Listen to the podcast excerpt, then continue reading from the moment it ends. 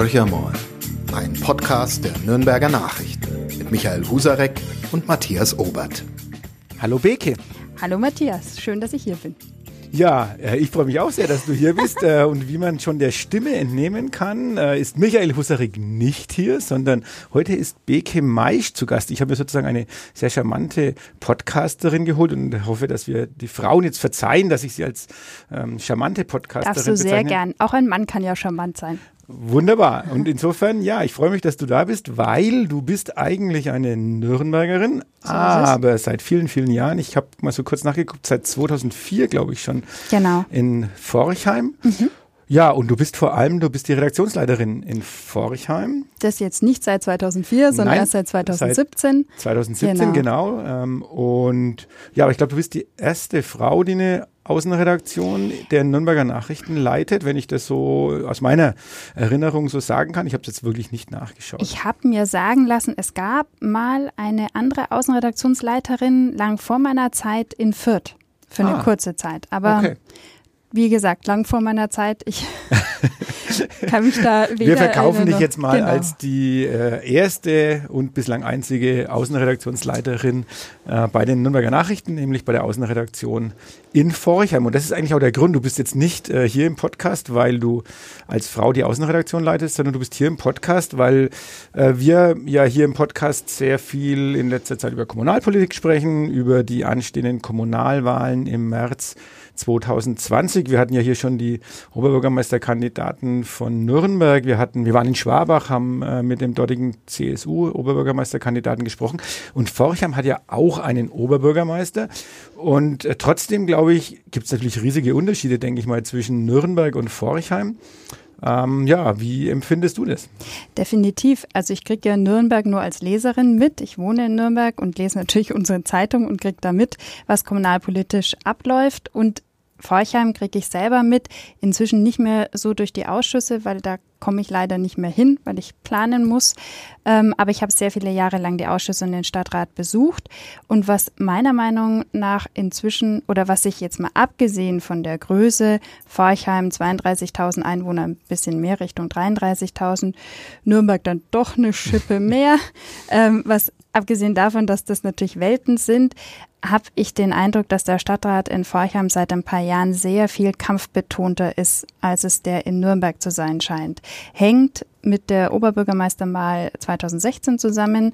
Ähm, damals hat ja Uwe Kirstein von der SPD erstmals den Oberbürgermeistersessel erklommen, vorher über Jahrzehnte CSU-Sitz. Ähm, und das hat gewaltige Umbrüche mit sich gebracht. Ähm, schon mal angefangen damit, dass die SPD keine Mehrheit im Stadtrat hat. Das ist natürlich nie einfach. Ähm, ging dann weiter, dass der neue Oberbürgermeister Uwe Kirstein vorher politisch jetzt nicht äh, die Welt engagiert war. Er kommt nicht aus Forchheim, er ist Informatiker, äh, von, von Siemens äh, sozusagen gewechselt. Ähm, also hat er mm, ja ganz schön viele Umbrüche mit sich gebracht und Ja. die spiegeln sich wieder.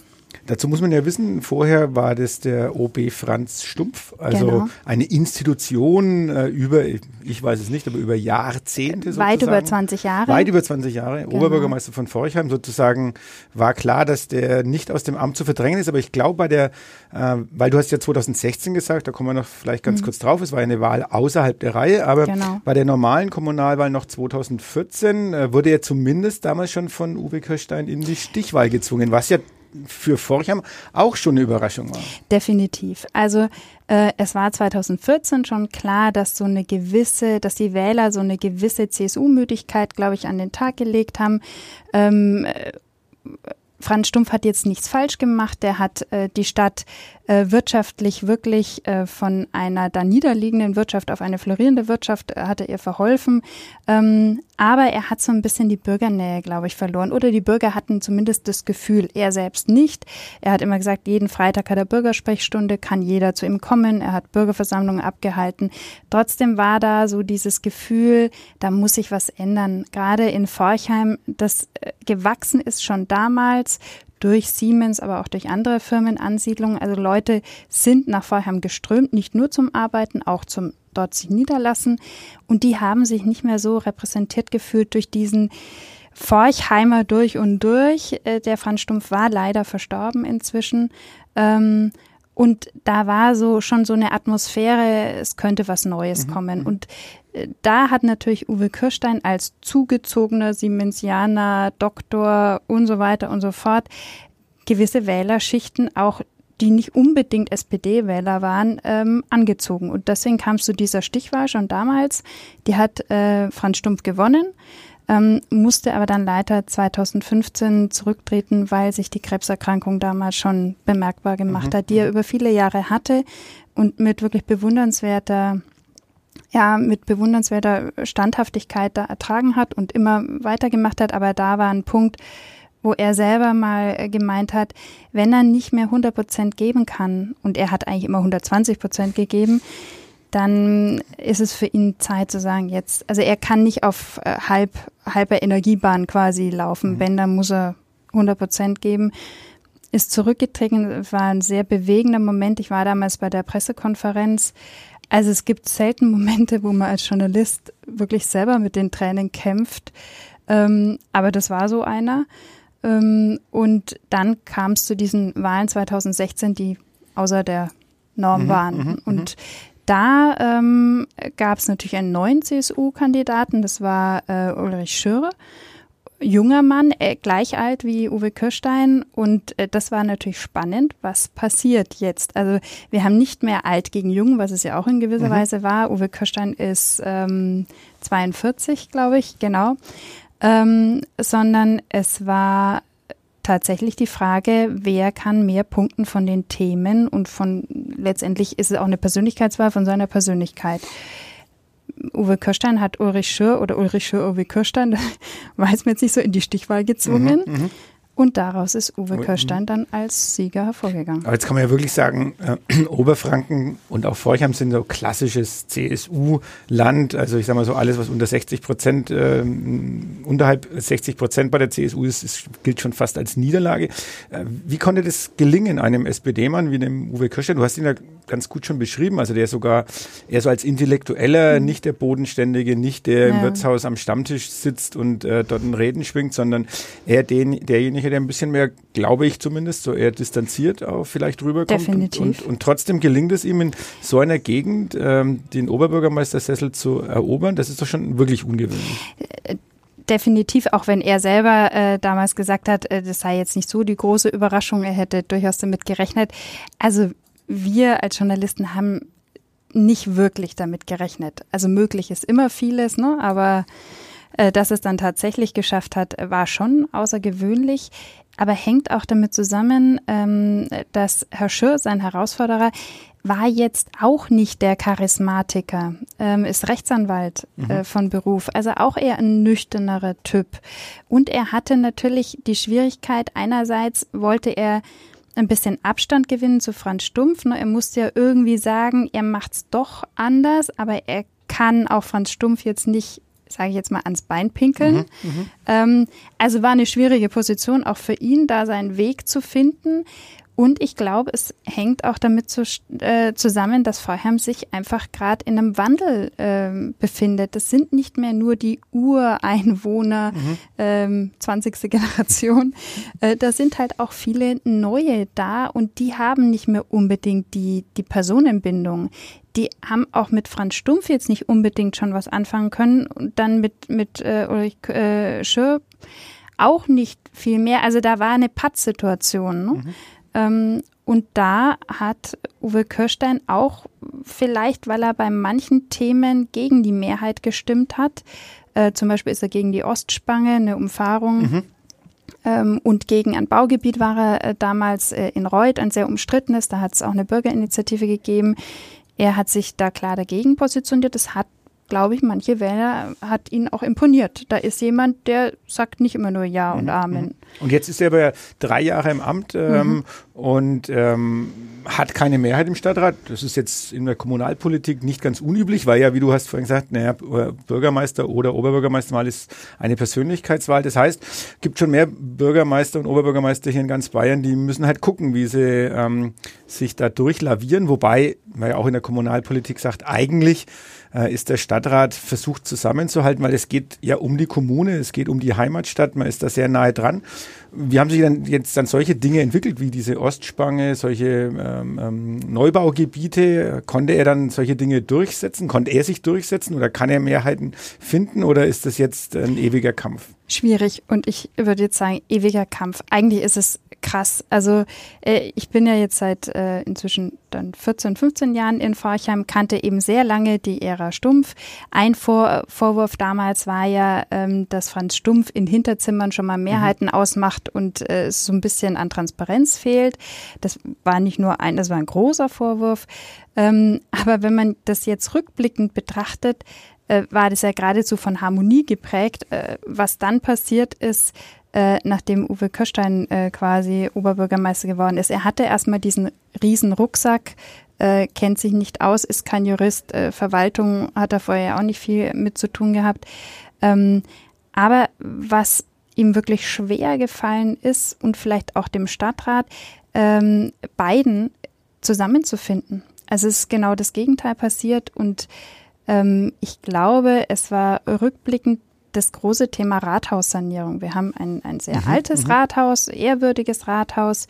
Ähm, ist auch äh, es ist quasi touristisch das, genau touristisch attraktiv das Symbol, ja, das Symbol für, Stadt, für ja. Forchheim, mhm. der Rathausplatz mhm. zentral.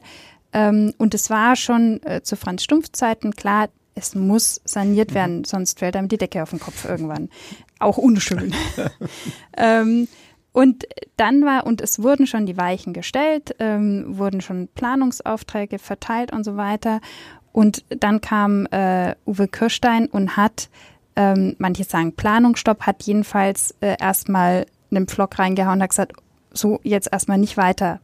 Seine Argumentation war, das ist alles nicht vom Stadtrat entschieden worden nicht demokratisch entschieden worden. Erstens mal ist, äh, was passiert mit dem Rathaus nach der Sanierung, also Nutzungskonzept und auch diese ganzen äh, Planungsvergaben seien auch nicht dediziert vom Stadtrat mhm. Mhm. entschieden worden. Und solange das nicht sei, äh, könne, können wir jetzt nicht weitermachen. Man müsse neu ausschreiben, europaweit eventuell, also nicht nur eventuell europaweit ausschreiben. Und man müsse vor allem ein Nutzungskonzept haben, weil sonst gehen die Fördermittel verloren oder mhm. kommen mhm. gar nicht. Das war seine Argumentation und das hat einen, das war ein Riesenknall, den es da gegeben hat. Es gab eine Sondersitzung, ähm, bei der war ich damals und also das hatte ich noch nie erlebt, dass es derart emotional zugeht. Also von allen Seiten. Das äh, war von Seiten des Oberbürgermeisters, von Seiten der Stadträte, aber auch von Seiten der Planer, der mhm. Architekturbüros, die waren alle da. Ähm, und da ging's rund. Und seitdem findet man bei diesem Thema nicht mehr wirklich zueinander. Natürlich geht's weiter. Es wurde ein Nutzungskonzept auch ähm, jetzt generiert. Das wird ein Haus der Begegnung. Der Oberbürgermeister wird dann nur noch ein Zimmer haben, um vielleicht Hochzeiten mhm. äh, oder äh, Eintrag ins Goldene Buch oder so zu veranstalten. Und ansonsten ein Biererlebnismuseum soll rein, ähm, ein Veranstaltungsraum, also verschiedene Nutzungen. Das ist alles schon ähm, quasi in trockenen Tüchern, was man machen möchte. Aber der Stadtrat hat sich dann gemeldet und hat gesagt, das halten wir nicht für richtig, wie das damals gelaufen ist. Der Rechnungsprüfungsausschuss hat dann gesagt, er will das äh, genau geprüft haben, hat einen der Stadträte, der auch Architekt ist, der Sebastian Körper von der FDP, beauftragt, äh, die Bücher und die Akten zu kontrollieren. Und äh, Herr Körber ist zu dem Schluss gekommen, da ist einiges nicht sauber gelaufen. Da geht es mhm. auch um Beratung vom Rechtsanwalt mhm. für knapp 150.000 Euro ist das zu viel? Äh, das ist äh, nicht genehmigt gewesen vom Stadtrat. Darf er das, darf Uwe Kirstein das ohne Genehmigung quasi ähm, unterschreiben, dass dieser Vertrag da zustande gekommen ist oder die Verträge? Also das ist alles noch nicht ausgestanden und derweil steht dieses Rathaus mit so Holzpflöcken gestützt in der Gegend rum und wartet darauf, irgendwann mal saniert zu werden. Es hat ja ein paar Jahrhunderte überlebt, vielleicht. es wird jetzt nicht gleich zusammenbrechen, aber es ja. ist natürlich ja. schon, es ist ein Stillstand, der mhm. nicht so sein muss, aber und der so ein bisschen symbolisiert, wie sich, also ein großer Teil des Stadtrates und äh, der Oberbürgermeister ja, ein bisschen blockieren mhm, mhm, einfach. Und, und wird es auch ein Thema sein, was jetzt den nächsten Kommunalwahlkampf bestimmen wird? Definitiv. Denn also es ist für, für Uwe Kirstein auch nicht leichter geworden. Ähm, mehrere SPD-Stadträte sind ihm abhanden gekommen. Ähm, das ist in Forchheim, das ist in Forchheim SPD, äh, SPD äh, immanent, dass äh, da jetzt kein Einheitsblock ist, mhm. der unterstützend wirkt, sondern es sind Individuen, die jeder eine eigene Meinung haben. Äh, da geht es auch um Generationenkonflikt, glaube ich. Ähm, aber mehrere Stadträte sind äh, zur CSU, zu den Freien Wählern, sind einfach rausgegangen aus der SPD. Das hat es natürlich nicht leichter gemacht für ihn. Mhm. Und, und gibt es schon Gegenkandidaten für, für Ja, es hat sich von der CSU der Fraktionsvorsitzende schon gemeldet, Udo Schönfelder. Der ist auch schon im Wahlkampfmodus, mhm. ist ja auch in Ordnung. Ähm, und ansonsten hat sich von den Grünen erstmals jemand gemeldet, Annette Brechtel, äh, Vorheimer Grüne Liste, eine Frau. Mhm. Also mhm. von daher Ähnliche Konstellation wie in Nürnberg. Ja, genau. und das, bei den aussichtsreichsten Und das kann schwierig werden. Mhm. Also das wird jetzt richtig, richtig spannend. Wie stehen denn die Grünen in Forchheim da? Es ist ja jetzt äh, eigentlich eine Partei, die gerade in den Städten wirklich für Furore sorgt, äh, die SPD äh, weit überholt hat, äh, mhm. zum Teil der CSU Direktmandate abspenstig macht in, in, im Landtagswahlkampf. Äh, wie sieht es denn da in Forchheim aus? Also für ja, für den städtischen Betrachter ist es ja immer noch fränkische Schweiz und so, weiß nicht, hinter Erlangen beginnt dann so ein bisschen die Provinz. Das Land. Das ja, Land, äh, da gibt's halt gutes Bier und da gibt's Schäufele und aber ansonsten ähm, wird dann doch die Politik eher ähm, als eher dumpf äh, empfunden. Äh, so ist es aber natürlich, natürlich nicht. nicht äh. Nein, Was willst du auch anderes sagen? Nein, das sage ich mit Überzeugung. Nein, also die, die Vorheimer Grünen sind auch ähm, im Aufwind. Ähm, haben eben erstmals, also 2014 hat sich Annette Brechtel als Fraktionsvorsitzende auch der Vorheimer Grünen ähm, nicht als Oberbürgermeisterkandidatin aufstellen lassen, weil sie damals argumentiert hat, sie kriegt sowieso nicht die Mehrheiten dann, mhm.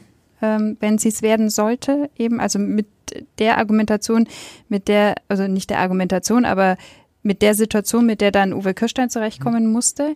Jetzt hat sie sich aufstellen lassen und äh, das ist natürlich auch ein Effekt, weil die Grünen auch äh, Unterstützung bekommen. Nicht nur in, also immer mehr Wählerunterstützung, nicht nur in Forchheim. In Ebermannstadt ist jetzt ein neuer äh, Ortsverband gegründet worden, der Grünen. In Eggolsheim soll sich einer jetzt äh, bald gründen.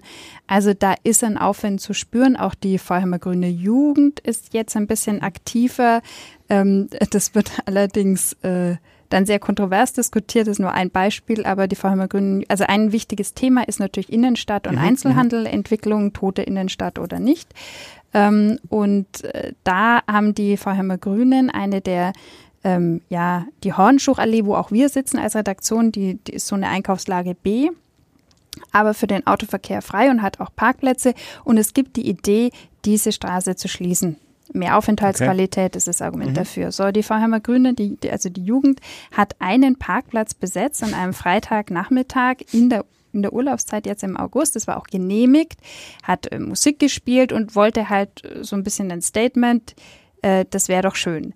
Äh, wir haben das natürlich gesehen, weil wir unsere Direkt Redaktion daneben, da in, sein, ja. daneben ist. Wir haben das äh, kurz äh, aufgenommen, haben das auf Facebook gepostet, auch auch Print.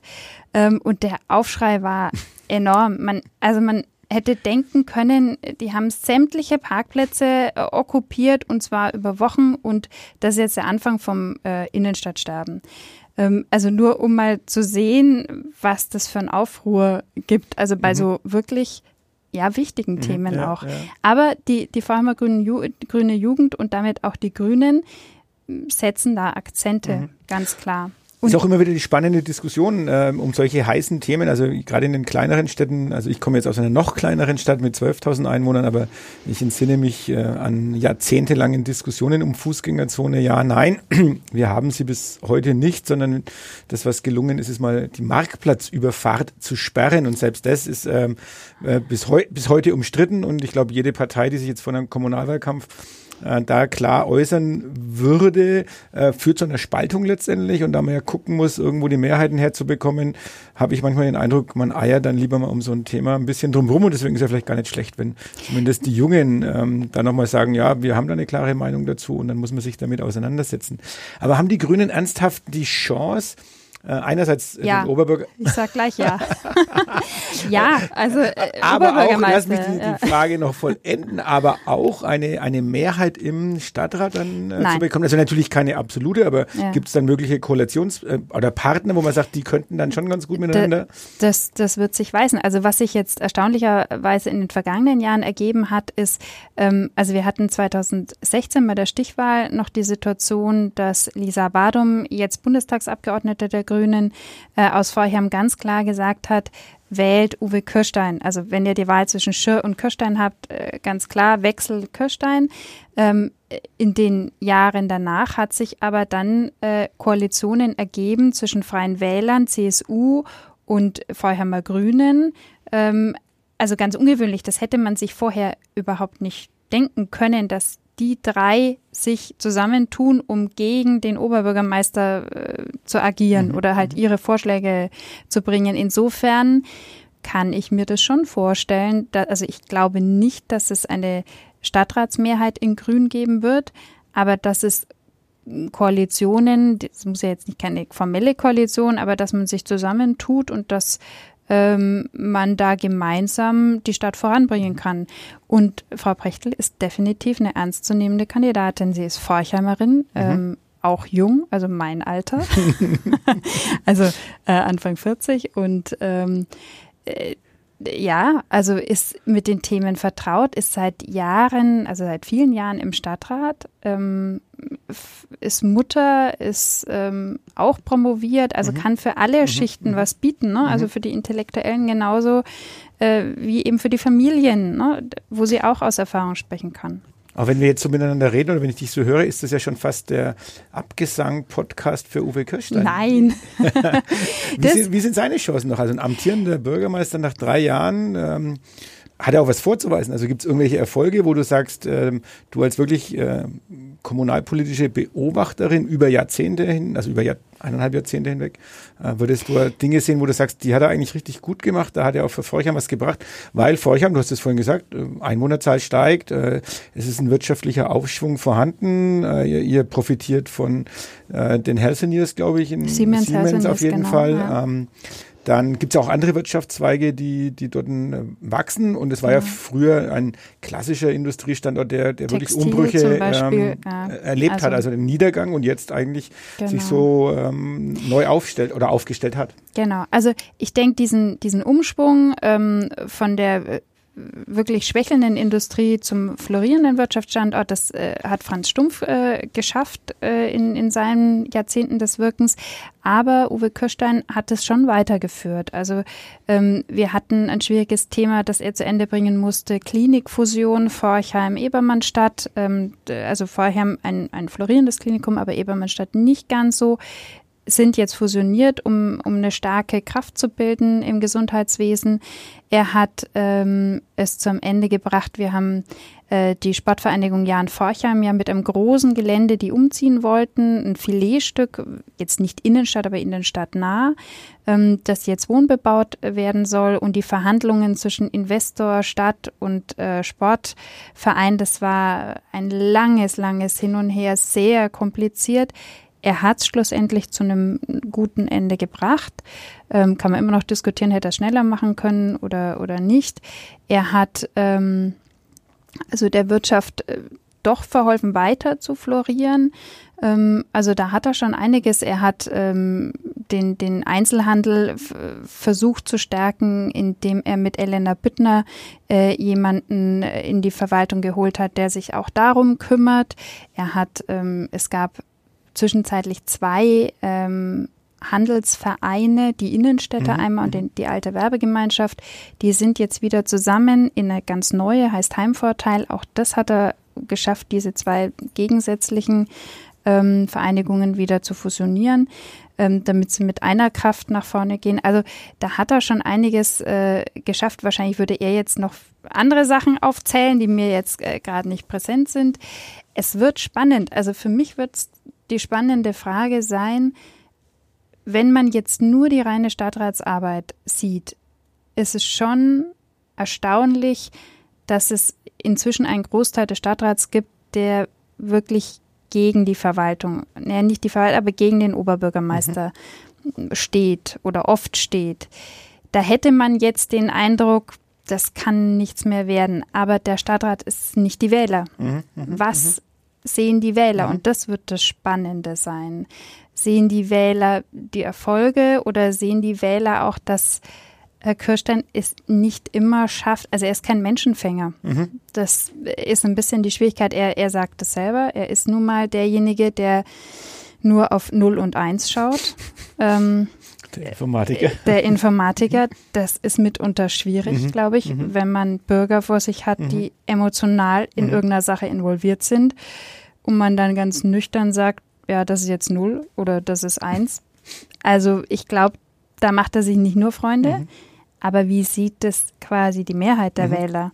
Das wage ich noch nicht zu bezweifeln, äh, noch, noch nicht, äh, ich, war, ich bezweifle gar nichts, ich mag es noch nicht zu sagen. Ähm, und man darf nicht vergessen, Udo äh, Schönfelder, der, der CSU-Kandidat, ist ja auch ein äh, alteingesessener Forchheimer, schon viele politische Ämter mhm. ähm, gehabt und ähm, sehr aktiv. Also sehr, sehr aktiv, sehr fleißig in vielen Vereinen. Also das wird richtig spannend. Und, und es könnte die, noch ein weiterer Wollte kommen. ich genau jetzt gerade sagen. Äh, wir sind ja in einem, naja, ich will nicht sagen Kernland, aber es ist ja auch ein Land der Freien Wähler, weil ähm, der Umweltminister ja. kommt aus, äh, der bayerische Umweltminister kommt aus eurem Wobei Land. von den Freien Wählern kommt keiner. Kommt keiner? Nein, die haben sich äh, schon, äh, glaube ich, relativ deutlich dafür mhm. ausgesprochen, dass sie jetzt keinen aufstellen. Haben ähm, die sich dann äh, für einen Kandidaten nein? Nein, also, also noch nicht offiziell. Okay.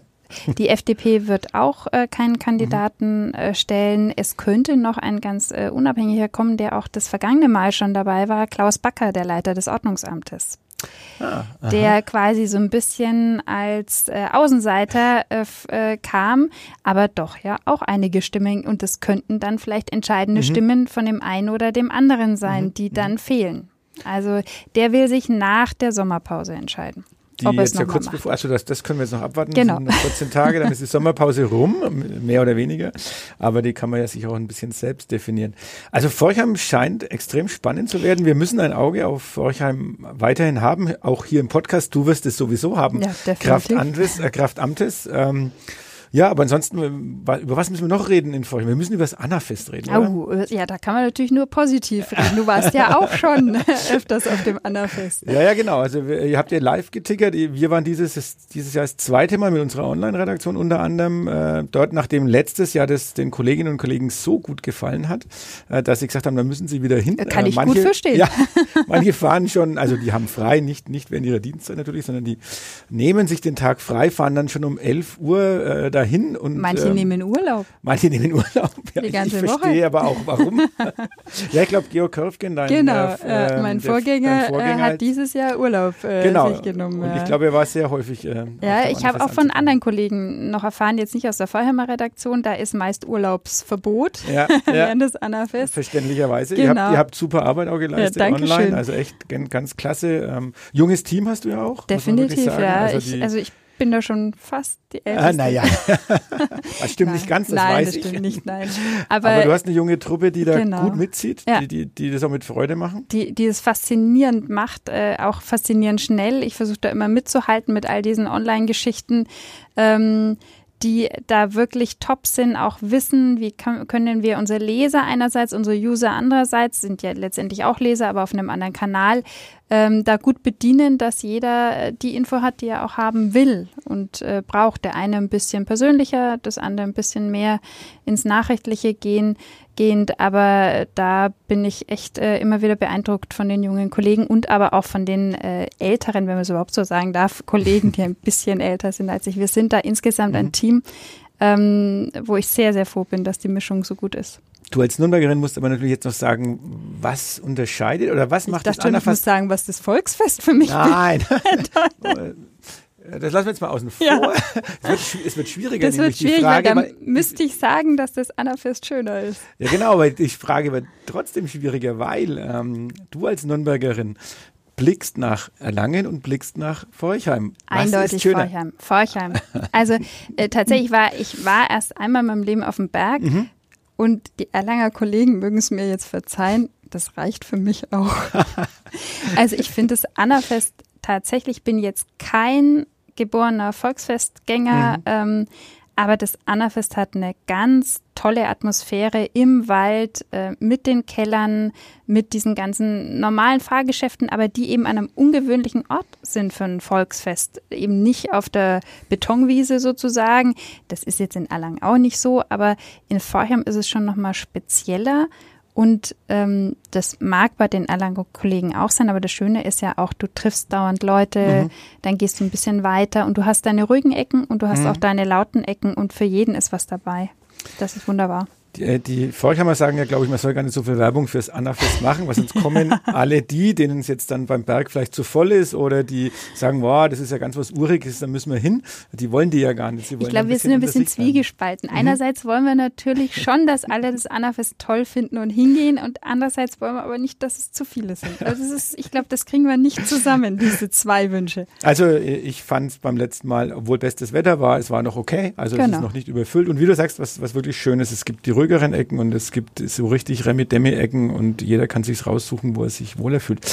Also insofern können wir eine klare Empfehlung aussprechen. Und jetzt muss ich noch auf eine weitere Geschichte zu sprechen kommen. Du hast ja auch den Lokalsport in Forchheim äh, über Jahre hinweg gemacht. Das vertretungsweise. vertretungsweise, genau. ja, aber du bist sozusagen eine sportaffine Kollegin, was wiederum bedeutet, ähm, ich kann dich jetzt auch fragen zum ersten FC Nürnberg. Auf gar keinen Fall. Auf gar keinen Wie? Fall. Ich, also ich bin Clubfan, aber passiv und zwar qua Geburt, aber nicht Kann man das qua Phantom. Ich bin quasi Clubfan, weil ich in Nürnberg geboren bin und in meiner Familie halt man dann Clubfan ist ähm, und deswegen auch mitleidet und sich mitfreut, aber mehr leidet als als äh, Grund zur Freude hat. Aber ich komme aus der Leichtathletik. Okay, äh, welche? Beim ah. LAC Quelle Fürth München. Oh. Genau. Okay. Also so richtig ähm, als Nürnberger. als Nürnbergerin. Nein, nicht leistungs, also dafür hat mir das Talent gefehlt. Ähm, aber mein Vater war dort Trainer und auch im mhm. Vorstand ähm, und hat die Leichtathletik-Sparte mitgegründet damals. Mhm. Und da war das quasi also war auch keine Frage von wollen und können, sondern von ist so. Aber das habe ich nie bereut. Okay. Ähm, also mein Bruder und ich, wir waren, seit wir quasi in irgendeine C, D-Jugend, äh, D-Schüler integriert werden konnten, waren wir in der Leichtathletik. Und also breit, breit ganz, aufgestellt. Ganz also genau. Mit, mit also am Schluss habe ich äh, Mittelstrecke äh, mhm. gemacht, aber jetzt auch ohne größere Erfolge. Erfolge hast du an anderer Stelle auf jeden Fall. Also du bist äh, einer der Hidden Champions auch noch. Also das muss man jetzt hier sagen, auch wenn du das immer nicht oh, so je, gerne hörst. Ja. Also preisgekrönt dieses Jahr vom Medium äh, Magazin als eine der Hidden Champions. Und ich glaube, äh, alle, die uns jetzt zugehört haben, äh, werden werden bestätigen können, ähm, dass dieser Preis zu Recht an dich vergeben wurde. Also, Alle, die uns zuhören würden, wenn sie mich sehen, können jetzt sehen, dass ich rot werde. Das darfst du ruhig ein bisschen rot werden, aber du hast es wirklich verdient, weil ich glaube, man merkt, dass du dich wirklich auch als, ähm, in, in, dein, in dem Metier in Forchheim nicht bloß eingearbeitet hast, sondern das auch äh, mit sehr viel Leidenschaft vertrittst, dass du das, dass du das gerne magst. Und trotzdem muss ich dich fragen, wer wird der nächste Oberbürgermeister in Forchheim? Das kann ich nicht beantworten, tatsächlich. Also ich, ich weiß es wirklich nicht äh, und ich liege außerdem immer falsch.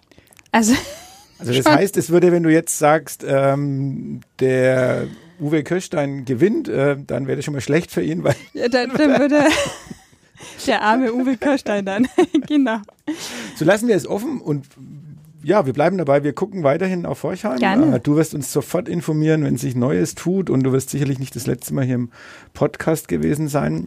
Äh, mich freut's, dass du dich sehr spontan, muss ich auch sagen, du hast nämlich heute auch schon Urlaub äh, und bist ja. trotzdem noch hergekommen. Also wir haben auch noch Außenkonferenz gleich im Anschluss. Das heißt, die Außenredaktionsleiter kommen zusammen und ähm, das zeigt auch, wie eifrig du deinen oder wie ernst du deinen Job nimmst. Also ja, einerseits den Podcast mit mir und dann jetzt auch noch eine Konferenz, die du ähm, mit abwickelst. Ähm, ja, ich sage nochmal vielen Dank. Ja, danke schön. Und ich habe jetzt gemerkt, das ist das erste Mal Podcast. Ich sterbe nicht dabei. Das ist ja schon mal eine gute Erkenntnis.